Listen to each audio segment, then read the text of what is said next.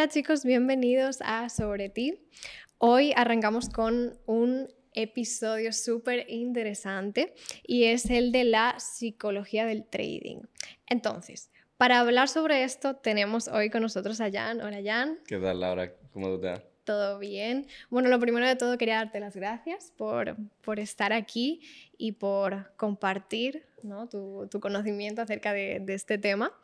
Y bueno, lo primero de todo me gustaría que pudieses introducirte, presentarte, cuéntanos un poquito acerca de ti, acerca de a qué te dedicas y sobre todo desde hace cuánto tiempo te dedicas. Bueno, me dedico a varias cosas, entre una de ellas soy trader, eh, trabajo específicamente en product management, de, básicamente desarrollando productos tecnológicos, ya sean web apps, plataformas móviles, y también soy mentor y trader de Abacus Exchange, que es una comunidad de traders, yo diría que posiblemente la mejor de Latinoamérica.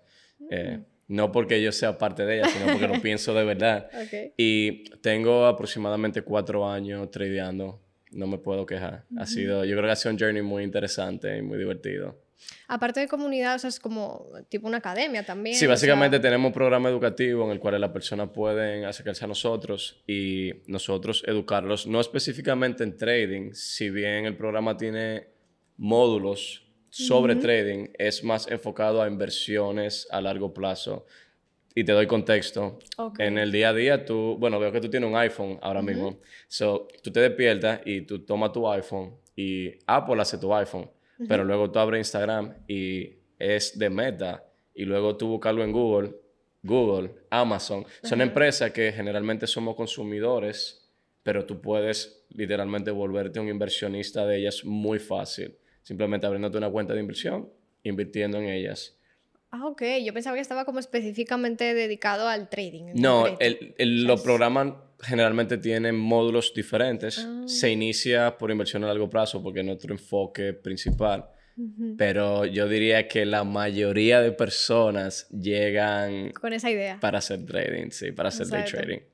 Sí. mira, yo quería hablar sobre este tema porque parece que el tema del trading ahora está pues a la orden del día. O sea, eh, sí que es cierto que también me han llegado pacientes a consulta que se dedican a esto y me interesa trabajarlo porque yo siempre hay una frase que he escuchado acerca del trading, que me la han repetido como 20 veces, que me han dicho, tú para el trading tienes que tener mucha psicología. Y yo siempre he dicho, a ver, no, no entiendo, o sea, como esto de, no sé si es que está como mal expresado, no sé, o sea... No, no está mal expresado. ¿Qué quiere decir? O sea, porque yo entiendo que lo que tú tienes que tener para el trading es desde la completa ignorancia, porque yo no sé nada acerca de, este tema, pero, o sea, yo entiendo que se refiere a que tú tienes que tener una buena gestión o autorregulación emocional para poder funcionar. Sí, mira, eh, técnicamente, hablando de lo técnico, de qué tú tienes que saber para tradear, eh, yo diría que no es tan complicado. Eh, yo en siete, ocho semanas te puedo mostrar casi, diría casi todo, siendo un poquito quizás eh, atrevido, pero los conceptos básicos, que son los mismos que se utilizan a través de tu carrera como trader, son muy básicos realmente. El problema está en que cuando tú tradeas, tú estás tomando decisiones. Y cuando tú tomas decisiones, eh, donde hay dinero de por medio, tus emociones son un poquito yo no diría que turbulenta, pero quizá no son claras. Y cuando uno comienza a tradear, no sé por qué la suerte de principiante casi siempre está presente. Quizá la ignorancia de tú no sabes lo que tú estás entrando y cómo funciona te hace tomar decisiones un poquito arriesgadas o sin manejo de riesgo que terminan bien.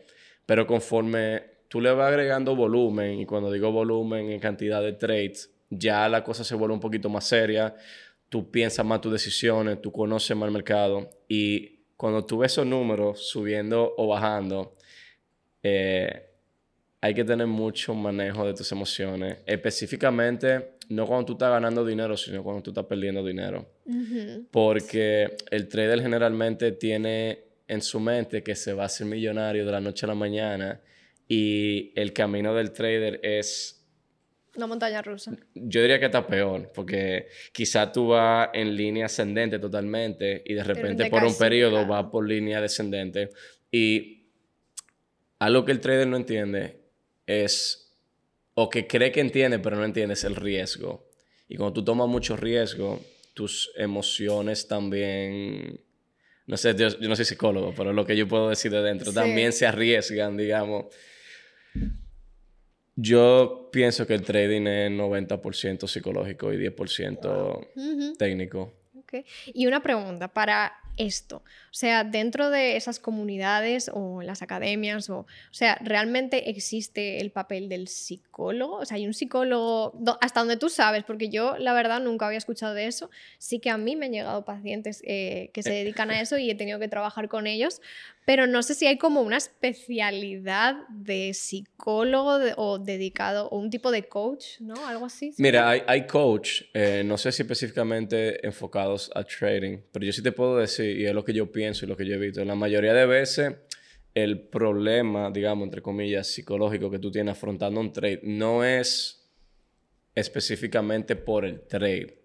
Son cosas personales que tú tienes y yo tengo muchos estudiantes eh, y le digo siempre a mis estudiantes que el mercado va a sacar lo mejor de ti y va a sacar lo absolutamente peor de ti.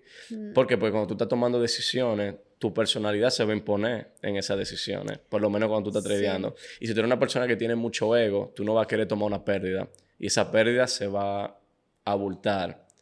Te explico. Porque me sucedía a mí. Hacía un análisis para un trade, entraba al trade, el análisis no siempre va a ser el que tú, va, el que tú crees que, se, que va a suceder. Te explico. Tú, y ya esto es un poquito técnico, pero lo voy a tratar de explicar lo más fácil y directo posible. Como que tú tienes un plan de trading. Tú tienes un plan de trading, tú crees que el plan va a ser efectivo, pero tú estás tomando las probabilidades y usándolas a tu favor. Cuando esas probabilidades fallan, tú tienes que tener la humildad de decir, fallé y rápido identificar que fallaste y cerrar tu trade negativo. Tú tienes que aprender a asumir pérdidas. El problema está que muchas veces suceden dos cosas. O tu análisis se da bien y tu ego te dice, mi análisis se dio tan bien que creo que el retorno que voy a recibir puede ser mayor y no tomo mis ganancias. ¿Se entiende? Sí. Pero también en la misma línea, cuando el trade se va en tu contra, tú tienes que entender que se te fue en contra, que tu análisis no fue válido y tú tienes que cerrar la posición en pérdidas pero los seres humanos no quieren perder.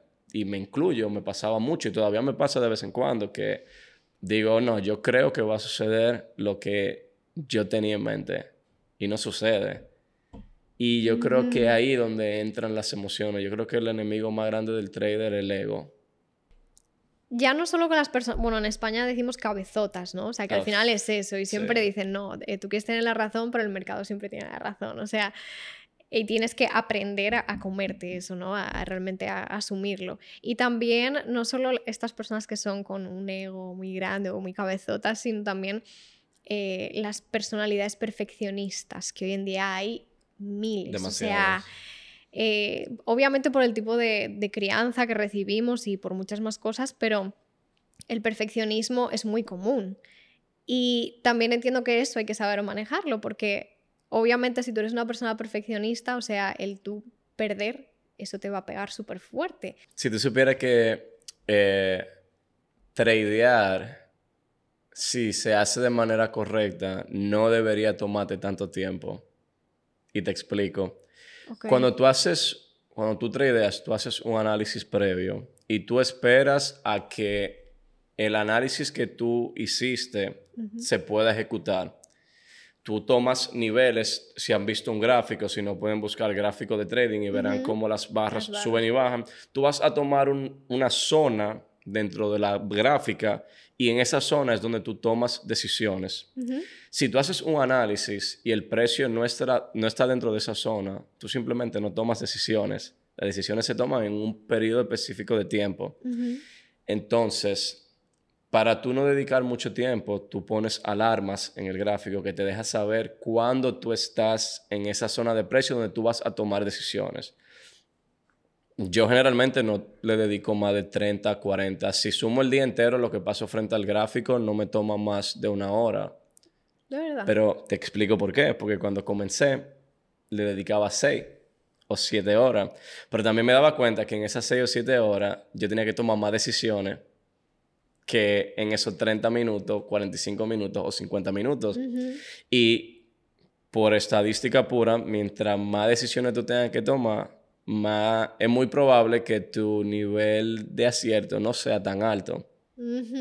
Ok, vale, vale, entiendo. ¿Se entiende? O sea, sí, sí, o sea, siempre dedicas más tiempo incluso a lo que es el análisis más que a la, operación. Eh, debería ser el caso. Siempre. Ok, pero yo tengo otra duda. Realmente eh, tú tienes que tener un plan de trading, ok. Sí, 100%. El que entra al mercado a adivinar. Ok, pero ¿cómo mezclas eso con tú también saber o aprender a, yo lo llamo fluir con la incertidumbre de lo que supone ese momento? O sea, porque tú puedes tener tu plan, ok, pero ¿y luego qué? O sea, si luego de repente tú te estás haciendo una operación y empiezas a ver que se te está cayendo o que no sé qué términos se utilizan ahí, lo siento. Sí, se cayendo. Pero, pero o sea, o sea, ¿cómo tú eh, mezclas esos dos conceptos? El tener un plan, o sea, realmente tú siempre tienes que seguir tu plan. Deberías, sí. Ok, o sea, a pesar de que eso se te esté cayendo, tú tienes que seguir tu plan. Sí, porque dentro de tu plan debe haber un plan de riesgo que te cuida de esas situaciones. Ok, o sea, hay, en esto del trading hay lo que se llama como un, manejo de riesgo. Sí, tú puedes literalmente decirle a las plataformas de trading, yo voy a tomar una posición en este punto y digamos que tu análisis te dice que tu riesgo es de 10%. Y explico. El gráfico te dice, tú puedes tomar una entrada en este punto pero si el precio llega a este punto en tu contra, es muy probable que suceda lo contrario a lo que tú tenías en mente. Entonces tú puedes poner órdenes que al llegar a ese punto te saquen automáticamente de las posiciones. Pero ¿qué sucede? ¿Qué sucede? Que muchas veces, y es muy difícil de verdad, aunque suene muy sencillo, nuestro ego, nuestro nuestra mentalidad de creer que siempre vamos a ganar los trades te hacen o no poner esa orden que te saca o la pones y la quitas, que lo veo bastante, no entiendo por qué. Dígase, mi nivel de riesgo es aquí. No, yo voy a quitar esa orden y yo voy a asumir mi riesgo manual. Error, 100%. Y por eso te digo que el ego y la inexperiencia también, pero yo diría que más ego que cualquier otra cosa se interfiere mucho en los trades. Tú puedes tener un plan de riesgo que te ponga siempre en una posición ganadora, pero es una decisión que tú tienes que tomar, de estar dispuesto a perder trade. Exacto. Y en ese momento, o sea, es que me genera mucha curiosidad, en ese momento en el que tú sientes que, que estás perdiendo, que estás perdiendo, que, ok, a pesar, de tu a pesar de tu manejo de riesgo y todo lo que tú quieras, pero estás perdiendo, o sea ¿qué tú haces en ese momento? O sea, yo te estoy imaginando a ti, ok, frente a la pantalla, tú estás viendo esto, ¿y qué es lo que tú tratas de hacer en ese momento? O sea, mentalmente, ¿qué, no sé qué técnicas utilizas, qué... Ahora, en este punto de mi vida, em, yo no siento absolutamente nada ni cuando gano ni cuando pierdo. Te lo digo en serio. A menos que sea un monto extremadamente eh, sorprendente que yo diga, wow, no me estaba esperando eso.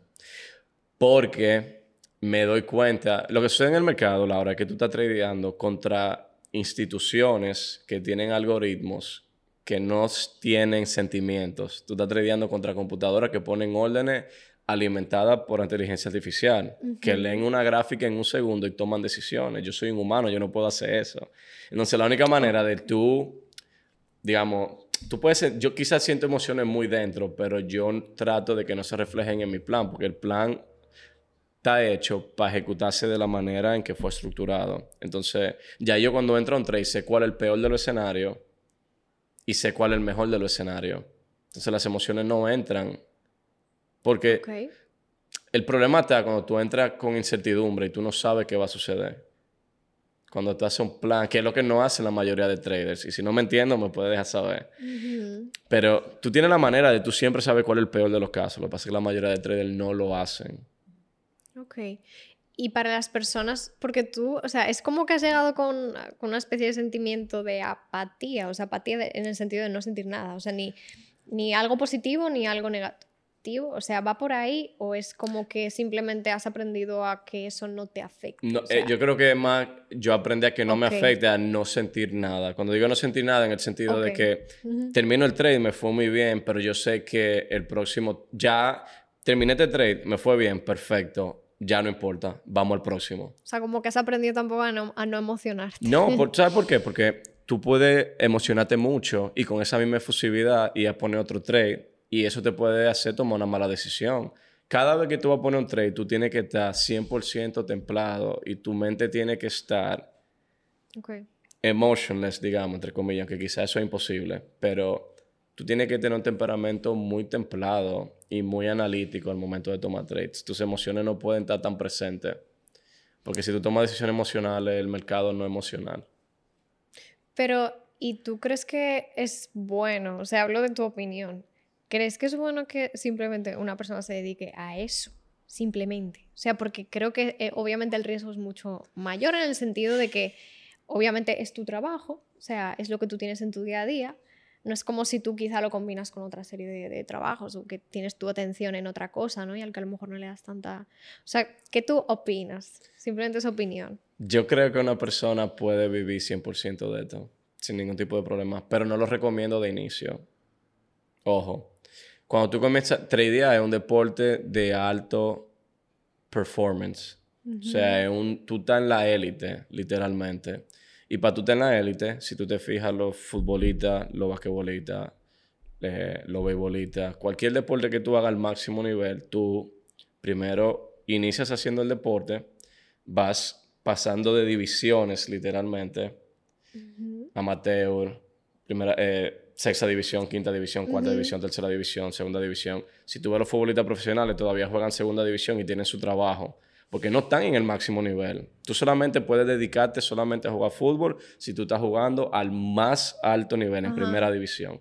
Entonces esto, como yo lo veo, es un deporte de alto performance en el cual tú tienes que volverte profesional antes de tú solamente poder dedicarte a eso.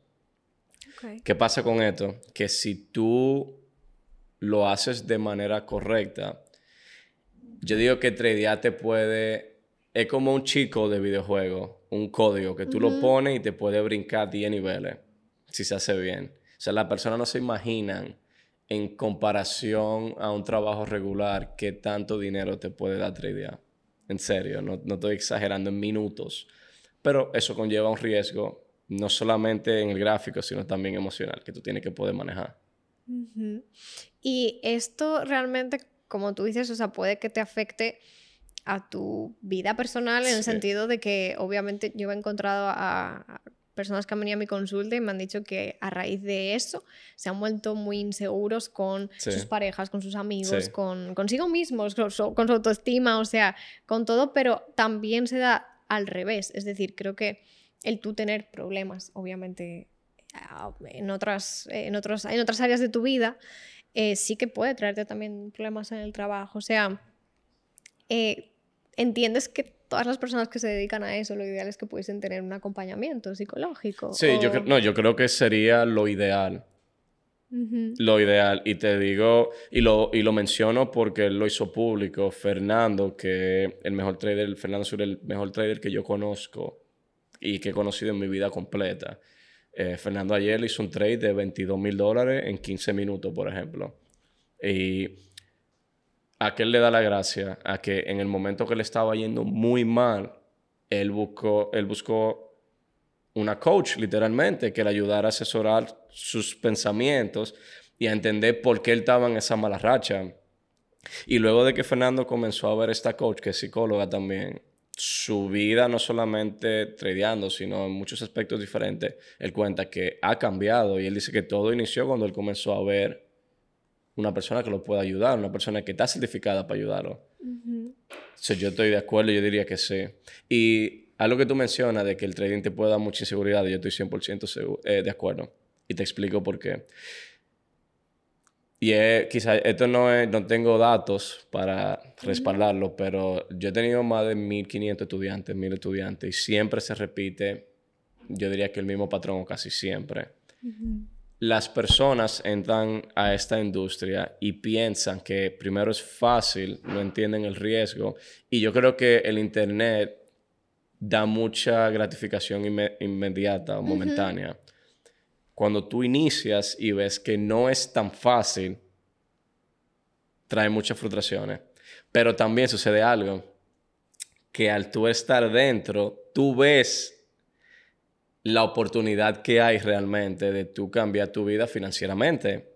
Porque tú quizás haces tu primer trade y quizás tú inviertes 100 dólares y te ganaste 10, pero tú dices, wow, aprendí hace 10 dólares con 100 o aprendí hace 200 con 200 y tú ves el potencial y tú quieres perseguir ese potencial y cuando tú ves que no está logrando la misión, tú te puedes frustrar. Por eso, cuando, cuando se tradea, vuelvo y lo he dicho varias veces y lo voy a seguir repitiendo, el riesgo es tu mejor amigo emocional y financiero. Y una cosa, porque también eh, he tenido a pacientes que les cuesta mucho como hacerlo a solas. O sea, no sé si has tenido alumnos que les ha costado, pero que se sienten muy inseguros realmente. O sea, ¿qué, tú, eh, desde tu perspectiva, ¿no? o sea, qué tú recomiendas? Porque no sé si realmente ellos pueden hacerlo siempre en comunidad y eso les puede dar cierto nivel Mira, a mí me va mejor tradeando solo, en mi habitación, solo, sin nadie. Pero no me va tan bien fuera de una comunidad.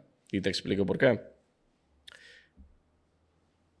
Lo primero que tú necesitas educación. Tú tienes que educarte, ya sea con una persona particular o en una comunidad. ¿Cuáles son los beneficios de la comunidad? Que casi siempre, por lo menos en esta industria, los errores son los mismos de todas las personas. Es una cosa increíble, Laura. De manual. No, es literalmente la persona viene donde ti y le dice, ¿cuál es tu problema? Y te dicen, este es mi problema. Pero ya tú te estás esperando que la persona te dé exactamente esa respuesta. Y te lo digo porque nuestras clases comienzan los programas y cuando tenemos one-to-one eh, con los estudiantes, que aproximadamente una vez al mes, todos tienen los mismos problemas. Es una cosa que a mí me parece extremadamente increíble. Tú necesitas una comunidad donde tú puedas aprender de los errores de otra persona. Que la persona te diga, me sucedió esto. Y tú poder porque tradear es difícil en el sentido de que no hay tanta información digerible ahí fuera y también es muy hands-on. Tú tienes que pasar mucho tiempo frente a la gráfica para tú entender lo que está sucediendo. Mientras más tiempo tú pasas en la gráfica, es como yo le digo a muchas personas, tú tienes que quemarte la pestaña. O sea, esta pestaña que tú tienes en los ojos tienen que quemarse frente al gráfico para tú entender lo que sucede. Y una comodidad te puede ayudar a tú acordar ese proceso, básicamente. Solo es muy difícil porque aquí no hay un manual donde tú haces A, B y C y te da D. Aquí quizá tú tienes que hacer D primero y B está en un lugar totalmente separado. Y no hay una guía, yo diría, para tu educarte. Como estábamos hablando, cada uno tiene su personalidad, o sea, cada uno tiene su personalidad, cada uno tiene sus situaciones, o sea, lo que le puede funcionar a uno no tiene nada que ver con lo que... Tradear es una montaña rusa emocional, de verdad, te lo digo. Bueno, tú tienes pacientes, tú lo sabes. Eh, sí. Y yo creo que la mayoría de personas no tienen paciencia tampoco para tradear. Es que sabes qué pasa, que también yo manejo mucho con los pacientes eh, el tema de las pérdidas, porque al final una pérdida es, literal como un duelo, o sea, igual que cuando pierdes una pareja, igual que cuando eh, fallece alguien, o sea, entonces es como manejar ese concepto de, de pérdida, de entender que también cierto nivel de tensión, dolor, culpabilidad también es necesario en el sentido de que te ayuda quizá a redirigir un poco tu mirada, te ayuda un poquito como a, a, moverte de donde tú estás. O sea, y ese duelo es como, o sea, yo siempre digo que el duelo, que es una pérdida como tal, el duelo es que te duela y el duelo es como una fractura de la realidad, de lo que era antes, lo que va a ser ahora. Y ese duelo es lo que te va a permitir como tú adaptarte a la nueva realidad. Yo estoy contigo y esto no es una profesión fácil. Yo siempre digo que esta es la manera más difícil de hacer dinero fácil si eso tiene sentido. Sí. Pero eh, yo sí pienso que tú tienes que dolerte, porque a ti tiene que dolerte tu dinero. O sea, tú tienes que respetar tu dinero. Tú no puedes simplemente decir, ah, ya lo perdí. Cuando yo digo que yo quizás me desapego un poquito de esas emociones, es porque al principio me dolía mucho. Exacto, con el tiempo. Pero también con el tiempo me di cuenta que cuando me a veces me dolía tanto que cuando iba a la pantalla otra vez tenía miedo. Y aquí tú no puedes tener miedo. En serio. O sea, tú puedes tener, no sé ni siquiera cuál sería la palabra, honestamente, pero miedo no puede ser. como respeto, como, como Respeto esa puede ser. cosita que te da por dentro, así como de... Pero cuando tú vas a poner una orden en el mercado, tú tienes que estar muy seguro de lo que tú vas a hacer. Porque cuando tú sientes duda, generalmente en esta profesión, tú no estás muy seguro de lo que está sucediendo. Y las malas decisiones aquí se pagan con dinero. Y puede ser mucho. Y te lo digo porque yo, cuando yo iniciaba, recuerdo que yo quizá perdía 25 dólares y decía, wow. Qué dolor. Claro. Y esta misma semana tuve un muy mal día. Perdí 1.700 dólares quizá en... Sí, como 1.700 y algo en 4 minutos, 5 minutos. Y cerré el trade y miré la pantalla y vi y dije, wow. Sabía que se me había ido en contra en un punto que tú... Yo estaba menos 30 dólares, Laura. Menos 30. Y dije, ciérralo. Literalmente. Ciérralo. Y mi ego me ganó y terminé en menos 1700. Y cuando lo cerré, yo dije, yo no me voy ni a molestar porque ya la lección se aprendió. Tú sabías, y lo dije en voz alta, no fue que lo pensé, dije, ciérralo. Y no lo cerré. Y yo creo que esos son el tipo de cosas en esta industria que te hacen tener thick skin, que te ponen la piel un poquito, pero también te enseñan a respetar el dinero y a darte cuenta que también el dinero no lo es todo. Y Porque- que tú eres frágil también, tú eres vulnerable, Claro, tú eres... claro.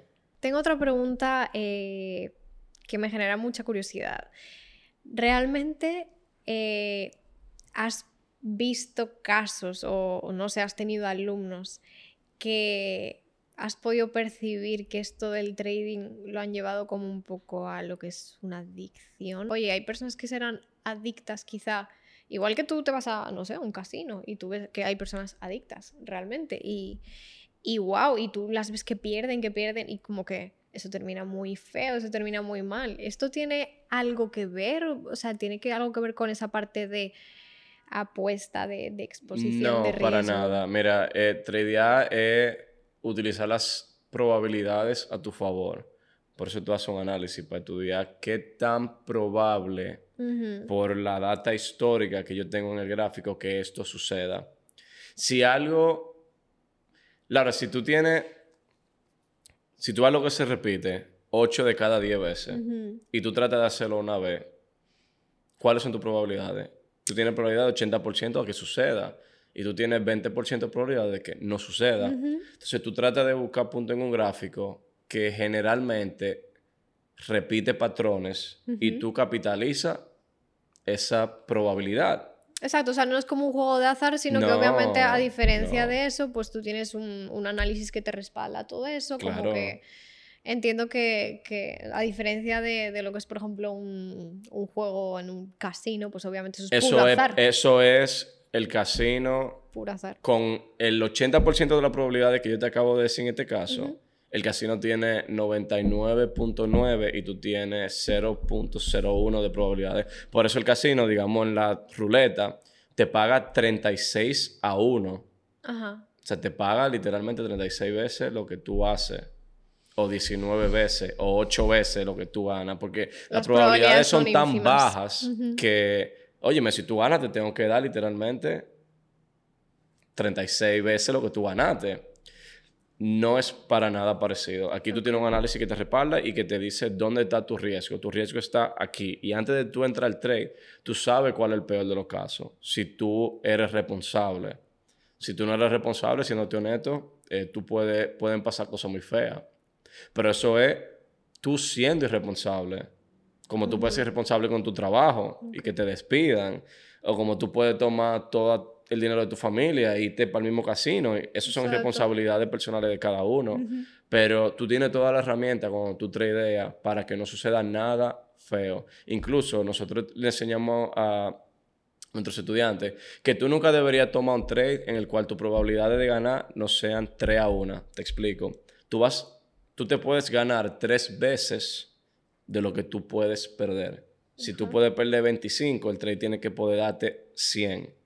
¿Por qué? Porque si tú pierdes 3 trades y ganas uno, tú estás empate, tú estás en cero otra vez, digamos. Ujú. Si tú utilizas la probabilidad de esa manera a tu favor, que eso es algo medible en el gráfico, si tú haces 10 trades y pierdes 3, no pasa nada. Si tú pierdes 9 y ganas 3, tú todavía estás en cero. Por eso tú tienes que ser responsable.